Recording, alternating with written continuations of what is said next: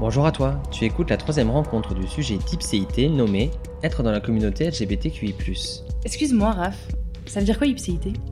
L'ipséité est ce qui fait que tu es toi-même et non pas autre chose.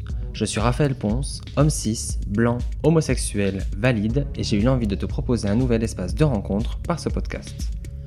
Ah, la communauté LGBTQI, trop souvent perçue comme un espace de débauche, de liberté sexuelle exacerbée, de folie, de fête. Pourquoi? Parce qu'elle est principalement visible le jour de Pride. Ce regard est à l'origine de nombreux stéréotypes extérieurs, venant généraliser cet événement à notre quotidien. Non, nous ne sommes pas tous toujours pailletés, dansant sur du Lady Gaga, même si ça vaut sincèrement le coup d'essayer. Lorsqu'on regarde un peu plus attentivement, la communauté est plurielle. Il existe près de 6 millions de Français LGBTQI, et autant de places prises au sein de la communauté, de la plus détachée à la plus militante et investie. Adolescent, cette communauté m'a permis de réaliser que je n'étais pas seul à ne pas être hétéro. Elle m'a permis de rencontrer des personnes au parcours similaire, de me penser et de m'accomplir. Adulte, après avoir découvert la Pride, j'ai appris l'histoire de la communauté, rencontré le milieu queer, associatif ou encore militant. J'y ai découvert de nombreux stéréotypes et de conflits internes à la communauté.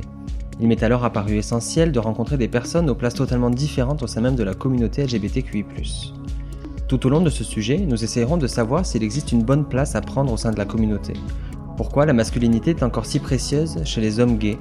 Pourquoi les lesbiennes sont si peu représentées Ou encore pourquoi les personnes trans sont encore si peu entendues? J'ai volontairement posé certaines questions liées à des stéréotypes pour pouvoir les déconstruire et les comprendre. Au cours de ce troisième épisode, tu vas rencontrer Lana, lyonnais de 20 ans, trans non-binaire. Nous parlerons de la différence des combats au sein de la communauté LGBT, de la place des conflits dans la communauté et de la vie que peut apporter le militantisme. Bonne écoute. Bonjour Lana. Salut. Avant de parler du sujet, est-ce que tu peux nous faire une petite présentation générale de qui tu es? Alors, euh, je m'appelle Lana, j'ai 20 ans, je suis étudiant si je on échange aujourd'hui, c'est dans le cadre du sujet euh, être dans la communauté LGBTQI+. Et euh, est-ce que tu peux nous expliquer quelle est ta place aujourd'hui au sein de la communauté LGBTQI Ok. Je suis, je suis une personne non binaire, lesbienne, queer. Et c'est déjà pas mal. C'est déjà pas mal. Mm. Cette place-là, on en a discuté un peu avant, donc la question est biaisée, mais est-ce qu'elle a toujours été celle-là? Non, évidemment. Au début, c'était que lesbienne. Et après, euh, au fil du temps, des rencontres et d'introspection aussi, hmm. est venue euh, la notion de non-binarité. Puis après, ou un peu en même temps, la notion queer. Enfin, qui était un peu tout ça relié euh, au fait, à la à la transidentité en fait. Au début, mm. en fait, tu, tu te dis pas euh, je suis non-binaire parce que c'est tellement peu connu. Tu, tu, tu commences à t'identifier en premier lieu à la communauté trans. Mais être non-binaire, c'est être trans, parce que être non-binaire, c'est ne pas. Je je mets à trouver mes mots. Ne pas être. Euh, Ton genre ne correspond pas à l'assignation qu'on t'a donnée à la naissance. Ouais. Voilà, c'est ça. Donc, euh, enfin, en tout cas, non-binaire, c'est pas une assignation qu'on donne à la naissance. Quand un bébé naît, on dit pas Ah, il est non-binaire. Oui. Donc, forcément, être non-binaire, c'est être trans. Parce qu'il y a une, projection euh, euh, limitée, en tout cas des personnes qui sont extérieures, euh, possiblement à la communauté, à ces questions-là, où une personne trans, c'est une personne qui part d'un genre et qui va à 100% vers l'autre genre, si je peux dire ça comme ça. Voilà, c'est complètement ça. Alors que non, on est là, on existe mais mm. on est peu connu. Et donc, euh, voilà, quand, quand j'ai commencé à me poser des questions sur mon genre et tout ça, au début, euh, tout de suite, je me suis dit, euh, je suis trans, si je suis pas une fille, bah, je suis un garçon. Mm. mais parce que je savais pas, en fait. Oui, parce qu'il y avait deux cases existantes. Voilà, c'est ça, pour moi, c'était fille-garçon, et bah, si t'es pas l'un, bah, t'es l'autre. Et, et, après, à force de réfléchir et tout, je me disais, mais pas du tout, enfin, genre, ça, ça me va, ça me va pas, ça me correspond pas et tout ça. Et après, plus tard, enfin, plus tard dans les semaines, mois qui, qui ont suivi, j'ai découvert la non-binarité. Et, là, c'était trop bien. On va y revenir. J'aime bien aborder la, la, question de manière un petit peu chronologique. Comme on est très en lien avec l'aspect de la communauté LGBT, que cette communauté, elle vient, mine de rien, être un des seuls biais de représentation des mm. personnes euh, ben, non binaires également. À quel moment tu découvres l'existence d'une communauté ou d'une visibilité des personnes LGBT. Est-ce que tu t'en souviens? Je pense que c'était euh, peut-être à la fin du collège, début du lycée. Où Ouais. vraiment. euh, Enfin, genre, en vrai, je, je, je, je me suis jamais posé la question. Trop. c'est difficile de s'en souvenir Mais aussi. je pense que c'était vraiment ouais, fin collège, euh, début lycée, parce que même au collège, je pense que les personnes, euh, je connaissais même, même pas de personnes homosexuelles, Mhm. que ce soit gay ou lesbienne. je- Donc ouais, je pense que c'était euh, fin du collège, où je découvre un peu le sigle LGBT, Mm. juste LGBT par contre. hein. oui, bien sûr. Et puis ça a été aussi le début de mon questionnement euh, de ma sexualité aussi, donc c'était un peu tout lié quoi. Ouais. Juste pour euh, peut-être avoir un peu d'éléments, tu grandis dans quel milieu? Un milieu rural Ouais. un, mi- un milieu rural? J'ai grandi en- dans la campagne, en Ardèche. Ouais, donc la représentation des LGBT. est- Zéro, zéro. et euh, on était dans un petit collège, après j'étais dans un petit lycée, et on était. Enfin, on, est- on se connaissait tous et tout, et c'était. Enfin, il y avait très très peu de. de- c'était très peu diversifié, quoi. Disons, on était tous euh, blancs, hétéros, euh, cis. Enfin, en tout cas, ça avait l'air, quoi. Ouais, c'est ça. mais, mais du coup, ouais, voilà, c'est pour ça qu'on avait. J'avais aucune représentation. Et euh, le fait de, d'imagine, de déménager, d'aller dans un autre espace, de Mm. rencontrer physiquement une communauté, euh, ça t'accompagne dans ces questions que tu, tu te posais, euh, enfin que tu te poses que tu te posais? En fait, euh, comme je t'ai dit, ça a commencé pas avec le lesbianisme. Mais du coup, ça, j'ai pas. Enfin, en fait, j'ai rencontré une fille et je me suis pas trop posé la question. Je me suis dit, ah oui, d'accord, je suis amoureux d'elle. Genre, et ça s'est fait comme ça, en fait, c'est assez naturellement, mais sans lien du coup avec la communauté. Et c'est plus tard, après, pour, les, pour surtout la question de genre, où je, suis- je suis sortie du lycée, j'ai commencé à aller à Paris, j'ai commencé à rencontrer des gens. Mhm. Et puis, euh, j'ai commencé à venir à Lyon aussi, faire les premières prides et tout ça. Et c'est à, ce moment-là que je me suis. Genre, j'ai vu d'autres personnes et je me suis dit, ah oui, en fait, c'est une grande communauté et, et j'ai pu euh, m'identifier plus facilement. Tu rencontres donc, enfin, tu parles de la Pride notamment, donc c'est Ouais. un prisme de la communauté qui peut être un peu impressionnant quand on les rencontre, Ouais. quand on rencontre parce qu'il y a avec- 30 000 personnes euh, euh, qui existent. Euh, J'imagine que ton rapport évolue.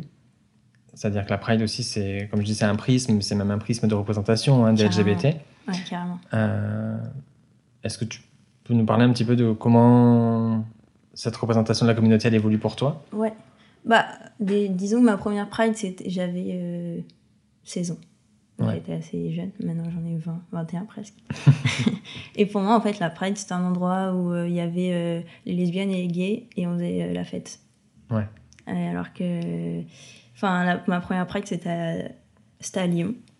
Et en fait, on était dans un. Enfin, il y avait euh, des, des gros sons, grosse musique. euh, avec des- tout le monde avait des paillettes, euh, des drapeaux. C'était, la folie. Et, Mm, mm, mm. mais j'avais adoré, genre je m'étais sentie hyper euh, bien, hyper safe et tout, c'était, trop trop bien. Et en fait, euh, un an plus tard, euh, j'ai refait euh, la Pride de, de Lyon, mais cette fois c'était la Pride de nuit, et c'était une Pride beaucoup plus politique. Ouais, Il n'y avait pas de char, pas de musique, euh, il y a juste des gens qui marchaient et qui créaient des slogans. La Pride de nuit qui est beaucoup plus militante, Voilà. qui est euh, non inclusive. Ouais, c'est- ouais. Enfin, non Euh, inclusive dans le- que les personnes concernées qui se Ouais, c'est ça, ouais, c'est ça, c'était 100, 100 personnes hétéros. Ouais. C'était pas que des personnes queer par contre, hein, c'était, Mm. il y avait des personnes cis aussi, enfin... Oui, oui. Et euh, enfin, il me semble en tout cas. Et du coup, ouais, je me suis retrouvée là-dedans, des gens qui crient des, des slogans hyper, hyper violents et tout, enfin anti-flics, euh, aussi euh, enfin contre l'État, le gouvernement et tout, les gens, les, personnes qui mouraient, euh, Mm. la communauté. Et je me suis dit, ah ouais, d'accord. Et en fait, c'était mon premier pas dans le militantisme, sans vraiment le savoir en fait au début. Et après, je me suis dit, mais plus jamais je ferai une pride. euh, euh, apolitique, disons. Enfin, plus Mm. jamais j'irai danser dans une, dans une pride. On n'est pas là pour, on n'est pas pour danser en fait. On est là pour revendiquer nos droits. Mm, mm. Il y a des gens qui meurent tous les jours. euh, alors, euh, voilà, on n'est pas là pour danser. Dès le début, euh, ça te met une claque qui est euh, efficace dans le sens euh, je vais participer, je vais m'investir là-dessus. Carrément, ouais, ouais, ouais. je- direct, je me suis dit, ah ouais, en fait, c'est ça qui me fait vibrer de Mm, ouf. mm, mm. Enfin, genre, je me suis sentie encore plus touchée et genre concernée. Pourtant, à l'époque, j'étais que, entre guillemets, lesbienne. Mhm, mhm. Et je me suis dit, euh, ah ouais, c'est chaud quand même. Genre, euh, on n'est pas du tout. Enfin, on, est, on, est, on se fout tellement de notre gueule. euh, genre, euh, faut, faire, faut faire un truc là. Et Ouais. du coup, ouais, c'est à partir de ce moment-là que je me suis vraiment. j'ai vraiment commencé le militantisme. Et comme tu trouves cette place dans une forme de communauté militante, euh, c'est-à-dire que la Pride, cet événement-là, te correspond moins, qu'est-ce qui fait qu'il te correspond moins? Bah, c'est ce côté, euh, on est là pour s'amuser, pour danser, euh, pour euh, se mettre des paillettes sur la tête. Enfin, c'est très bien de se mettre des paillettes sur la tête, mais Pas- Vive les paillettes. ouais, vive les paillettes, je suis d'accord. mais pas, pas ce jour-là où on est, on est là, on, c'est, en fait, on n'a qu'un jour dans l'année pour, euh, pour se faire entendre, et c'est ce jour-là, parce que sinon on ne nous écoute pas et tout ça. Et, euh, et du coup, ce jour-là, on est là vraiment pour, euh, pour crier, pour revendiquer nos droits, pour se faire entendre. euh, Mhm, mhm. Enfin, euh, on n'est pas là pour s'amuser, quoi. Si on veut s'amuser, on va en boîte le soir, tu vois, c'est cool. Mais, euh, mais là, euh, ça, ça, comment, ça nourrit en plus les, les stéréotypes de la communauté. Du coup, Ça, c'est une question qu'on s'est posée notamment avec Théo avant, de la, des stéréotypes posés sur la communauté LGBT parce qu'ils existent Mm. de l'extérieur.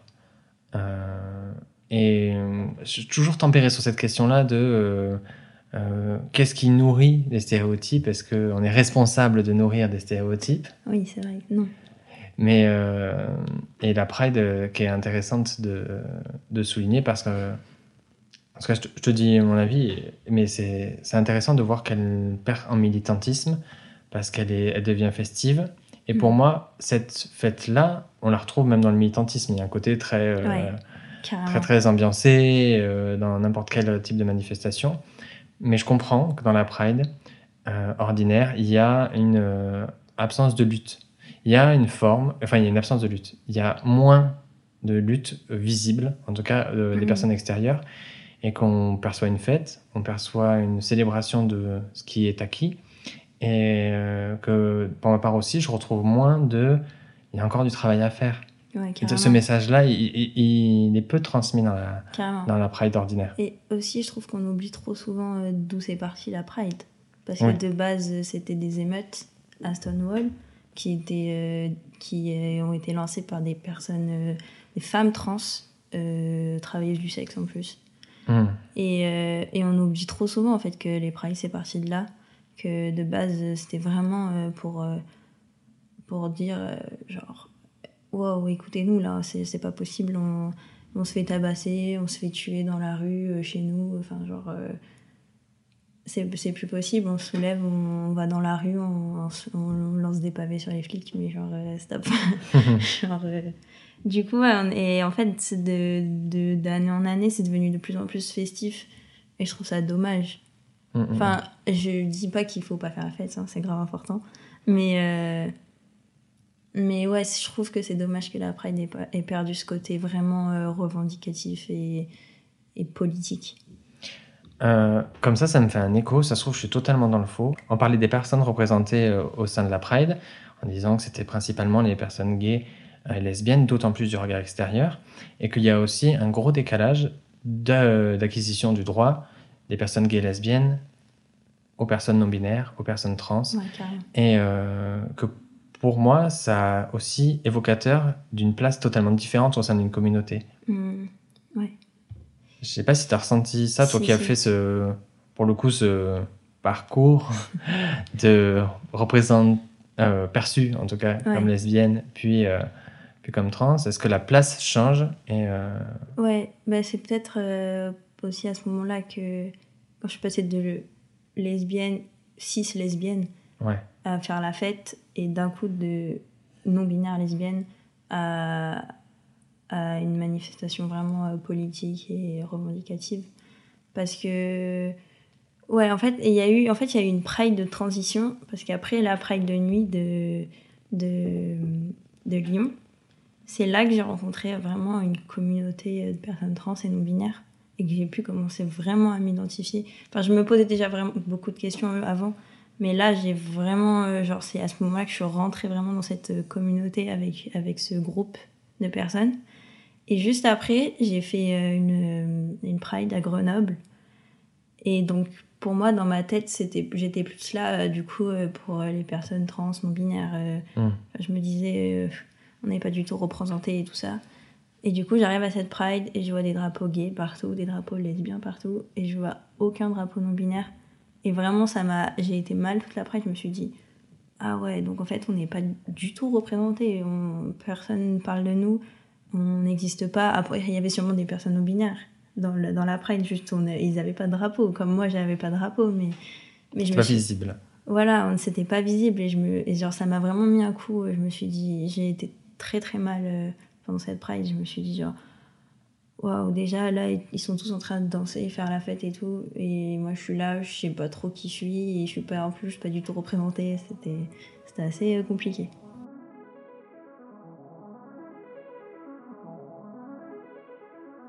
Est-ce que tu trouves qu'aujourd'hui, la représentation des personnes non binaires, elle est plus importante? C'est en cours. On peut pas dire. euh, je peux pas dire euh, que on est on est hyper représenté et euh, c'est trop bien. Mais c'est sûr qu'on est toujours plus représenté euh, qu'il y a un an, qu'il y a deux ans. Enfin, ça avance en fait, euh, mais ça avance trop doucement. Du coup, Mhm. euh, c'est assez assez frustrant. En fait, on, on se réjouit trop. Enfin, on, se- on se réjouit souvent des petites avancées, mais au final, on, en- enfin, on en a marre. On veut que ça, ça avance pour de vrai, quoi. On veut des vrais changements, des vraies représentations. Enfin, c'est pas en faisant des documentaires euh, qui parlent mal de nous que ça va, ça va nous aider, en fait. Parce qu'en ce moment, c'est hyper tendance, hein, sans vouloir. Enfin, j'utilise ce mot euh, Mais c'est très choisi. c'est très tendance parce que j'ai l'impression que des personnes essayent de comprendre, mais de manière un petit peu inadaptée, mais en tout cas de, de poser un regard pour la première fois, de découvrir, alors que c'est Mhm. la non-binarité, et la, la transidentité, c'est aussi ancien ouais, voilà, que, que le monde. Mm. Euh, Il y a des stéréotypes encore très forts sur les personnes non binaires et les personnes trans. J'entends encore régulièrement de c'est trop compliqué de demander de genre à quelqu'un euh, Mm. à chaque fois ou euh, je comprends pas, qu'est-ce qu'on doit dire? Est-ce que ces, stéréo- ces euh, erreurs-là, tu les retrouves aussi fortes dans la communauté? Non, évidemment non, parce que comme on est concerné, on sait de quoi on parle. Et, et donc, généralement, on fait pas d'erreur. Après, euh, on sait que tout le monde parle de, de son vécu, de son ressenti différemment, et c'est normal. Mm, mm, mm. Mais juste, euh, bah, comme on, on l'a vu, enfin on l'a lu tout à l'heure avec le post de Aurore, euh, elle disait que, en fait, en tant que personne concernée, on peut avoir euh, chacun son ressenti, euh, on peut dire ce qu'on veut de nous-mêmes, en fait. C'est- normal et c'est ok. Mais c'est juste que souvent les personnes cis, après, s'approprient ce qu'on dit parce que euh, ils disent bah c'est des personnes concernées donc euh, c'est la vérité et en fait le tournent comme ils veulent et et en fait ils essayent de prendre le le enfin ils, essayent- ils essayent de nous remettre dans la dans la norme et dans la cis hétéro De vous retrouver une case. voilà de nous remettre dans une case en disant bah bah si c'est cette personne qui l'a dit elle est concernée bah alors Mhm. euh, c'est c'est comme ça pour tout le monde alors que pas du tout en fait mais on n'est pas responsable de ce que les personnes euh, cis euh, pensent et disent de nous mm. donc c'est un peu compliqué mais et c'est ce qui crée d'ailleurs souvent des, Mm. des conflits au sein même de la communauté entre nous Oui, c'est ça, parce que les personnes non binaires et trans euh, posent des questions de genre qui sont pas du tout euh, existantes dans l'ensemble des autres lettres intégrantes du euh, LGBTQI+, où Mm. on parle de sexualité. vrai Et euh, est-ce que ça crée pas un, un bug aussi de, de parler de sexualité avec les LG, B, Mais- et après de questionner le genre? En fait, la question, elle est totalement euh, différente. Ouais, c'est ça, en fait, on n'a pas les mêmes combats. En fait, Ouais. le plus difficile, c'est entre les personnes trans et intersexes, parce qu'il faut pas les oublier quand même, Mm, mm, mm. et, euh, et les personnes euh, lesbiennes et gays cis. En fait, c'est vraiment les personnes cis qui, qui en fait, ne comprennent pas du tout nos, nos, nos problématiques et nos, nos combats. Et en fait, c'est souvent euh, avec les, les cis lesbiennes et les cis gays qu'on a le plus de de d'affronts, enfin de comment on dit. De désaccord, en tout ouais, cas. de, de, désaccords et de. Enfin, de en fait, nos réalités sont tellement éloignées.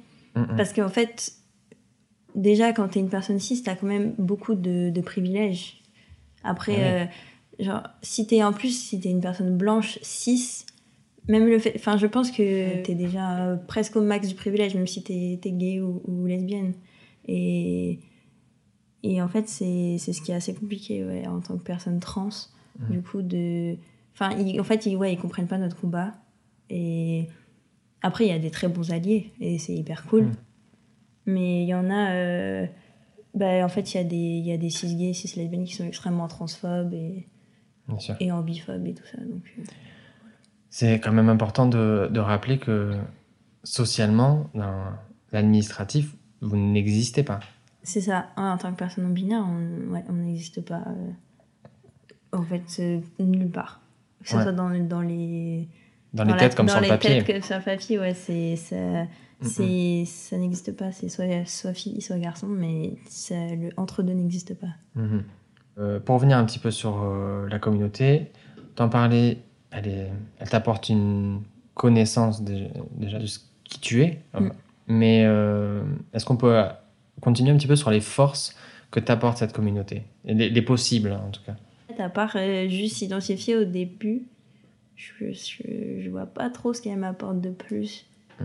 Parce qu'il y a toujours tout le temps des conflits et tout ça. Genre, c'est pas vraiment une espèce de safe place. ou- Mais en même temps, si, parce que pendant les manifs et tout ça, euh, c'est quand même euh, un endroit où.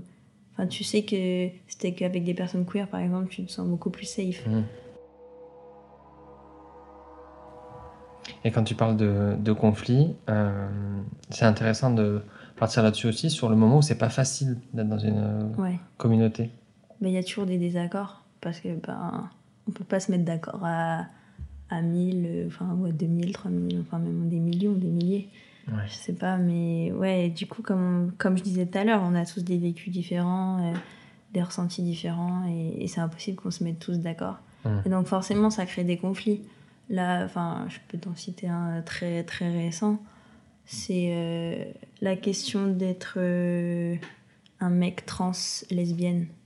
En fait, euh, c'est un, un énorme conflit dans notre communauté. Parce qu'il y a des mecs trans qui disent que si t'es un mec, enfin, si t'es un mec trans, t'es un mec, et donc tu peux pas être lesbienne, parce que lesbienne, par définition, c'est une femme qui aime les femmes. Et donc, euh, en fait, si on dit ça, les personnes cis vont croire euh, qu'en fait, les mecs trans, c'est pas vraiment des mecs s'ils sont, si elles sont lesbiennes et tout ça. Et en fait, d'un autre côté, il y a les mecs trans qui, qui ont grandi avec cette identité euh, de, lesbienne, et ils sont attachés à cette identité. Et tu peux pas, en fait, du jour au lendemain te dire Ah, bah maintenant je suis un mec trans, donc euh, je, vais, je vais devenir hétéro. Surtout que l'hétérosexualité, c'est quand même un truc hyper euh, bah, normatif. Et en fait, c'est souvent des personnes queer, des mecs trans queer qui se disent Moi, je me, je me, je m'identifie comme mec trans lesbienne parce que, euh, parce que je, je suis toujours, j'ai, j'ai toujours été lesbienne et je, je serai toujours, en fait. Et ça fait pas de moi, moi, un mec. Et c'est pareil pour les personnes non binaires, en fait. C'est, en fait, c'est de l'auto, euh, l'autodétermination. Mhm. Quand on dit, quand, quand une personne trans dit, bah, en fait, moi, je suis, euh, je suis pas une fille, je suis un mec, ou je suis pas un mec, je suis une fille, bah, c'est de l'autodétermination et c'est pareil pour la sexualité. Et donc, en fait, c'est, ça crée un, on crée un conflit. Euh, on se dit, bah non, tu peux pas dire ça, alors qu'on prône l'autodétermination au sein de notre communauté. Mais- même- euh, Moi, ce que ça me renvoie, je connaissais pas du tout ce conflit. Non, t'inquiète. C'est Euh, vraiment au sein de notre communauté euh, trans. Ouais. Vraiment, ouais. Mais ce que ça me renvoie, c'est que les cases qui nous sont imposées sont de plus en plus Flou. floues, euh, fragiles, Mm. euh, qui en fait finissent par se rompre. C'est-à-dire que pour euh, moi qui ai encore beaucoup de cases en tête, évidemment, euh, je me dis, bah oui, c'est-à-dire que si tu, te- si tu es homme et que tu, Te dis lesbienne. tu te dis lesbienne, euh, il y a une forme de définition très pragmatique de la case Mhm. qui colle pas. Mais dans le dans l'idée nos- dans case très très, ouais. Très très écrite. En fait, il y a des personnes trans qu'on appelle des wannabe cis, Ouais. qui en fait font une transition et veulent vraiment ressembler à des personnes cis à 100%. Mm, mm, mm. Euh, on veut, enfin, elles veulent de- dans la rue euh, paraître cis et pas être découvertes, quoi, tu vois. Mhm. Ce qui est euh, complètement ok, tu vois. Et c'est, enfin, j'ai mis aucun jugement et c'est tant mieux pour euh, ces personnes si elles se sentent bien comme ça. Mais du coup, elles se remettent vraiment dans un truc très euh, cis normatif. Genré. euh, Voilà, genré et cis normatif. Et en général, c'est des personnes qui transitionnent, qui, se, qui sont hétéros et qui, et qui enfin, se disent hétéros et, et, et veulent vraiment en passer comme cis. Et d'un autre côté, il y a ces personnes, des personnes trans, et je trouve que c'est quand même la majorité, qui euh, du coup sortent de la cis-normativité et qui veulent plus jamais y rentrer. Et, et en fait, c'est hyper rare des personnes trans qui se définissent hétéros. Genre vraiment, Ok. je, je, je connais plein de personnes trans, je ne connais aucune qui est Mhm. hétéro, qui se définit comme hétéro, même si elle relationne avec des personnes euh, du sexe opposé, ou du genre opposé. Je... mm. C'est, en fait, c'est, ouais, c'est... Une fois que tu sors de la, de la cis-normativité, tu sors souvent de la cis-hétéronormativité. Mm, mm. Ben, Peut-être aussi parce que hétéro, certes, c'est une sexualité, mais dans notre société, c'est une place, Voilà, et c'est une un- éducation, c'est une norme surtout. c'est une norme. C'est la puis- norme. Et que. Et donc souvent, tu veux, tu veux t'échapper de ça. Mm. Et c'est pour ça qu'il y a beaucoup de personnes trans qui veulent plus, enfin qui ne veulent pas s'identifier à l'hétéro- l'hétérosexualité. Ouais. Pour euh, finir, est-ce que tu as une idée de l'avenir que peut être la communauté? En tout cas, qu'est-ce que tu espères du, de l'avenir de la communauté et de ta place au sein de cette communauté? J'espère qu'il y aura moins de conflits, déjà qu'on se tapera moins sur les doigts pour rien. Parce qu'en fait, on se bat entre nous, alors qu'on a tous un, un ennemi, euh, un ennemi commun, qui est bah, le cis hétéropatriarcat, euh, les normes, quoi, en fait. Et, et en fait, on, je sais pas, on n'arrive pas encore à, à s'en rendre compte. Et on a trop de débats futiles et, et inutiles. Alors qu'en fait, on, on- on est là, on se bat pour la même cause. Et, et j'espère qu'un jour, on comprendra. Et du coup, qu'il n'y aura plus tous ces, tous ces débats inutiles et, et fatigants. Parce que c'est fatigant quand même. Donc, dernière petite autre question. Tous les mots que tu as utilisés là, les termes, les questionnements, euh, ils sont parfois compliqués à comprendre quand Ouais. on n'est pas du tout sensibilisé. Est-ce que tu as des euh, œuvres ou de la culture sous n'importe quelle forme qui peuvent euh, euh, permettre de comprendre et permettre d'éduquer à cette question-là? Je pense au podcast Les couilles sur la table, Ouais. qui est hyper intéressant. Et au podcast Camille aussi, Ouais. Qui est très, euh, je trouve, euh, très euh, Accessible accessible. Merci. Ouais, ouais, ouais, je suis d'accord. Et puis après, en termes. Les livres, pas tellement, parce qu'en fait, c'est assez. Enfin, il faut déjà avoir un peu les bases. Sinon. euh, Et puis après, sur Instagram, il y a quand même pas mal de comptes euh, comme euh, Paye ta non-binarité, Je suis Aurore, tout attaché. Mais c'est la même personne qui tient les deux comptes. Mais déjà, quand on te suit, on est bien au fait. Ouais, il, y a, aussi. il y a tout un. Et, et puis il y a Noam Denis aussi qui parle très bien des. Enfin, qui est une personne euh, trans gouine Mm. et non-binaire. Et qui en parle très très bien. Merci, Lana. Ben, merci à toi. La rencontre avec Lana m'a fait comprendre les différences de lutte, mais aussi que les trans ont encore si peu de droits en France, ne serait-ce qu'administrativement. Je réalise la violence de notre société envers les personnes trans et j'entends leur colère. J'étais très heureux de rencontrer Théo, Maureen et Lana. Ils m'ont permis de visualiser un échantillon des possibles au sein de la communauté et qu'elle est avant tout un espace de liberté pour être soi. C'était le septième sujet d'Ipséité, merci beaucoup pour ton écoute. Merci aux invités pour leur bienveillance et pour leur confiance, et merci à toi qui partage et fait vivre le podcast. Le prochain sujet sera être hétérosexuel. D'ici là, n'hésite pas à partager ce podcast autour de toi et à venir échanger avec moi par le biais du compte Instagram ipséité.podcast. À très bientôt.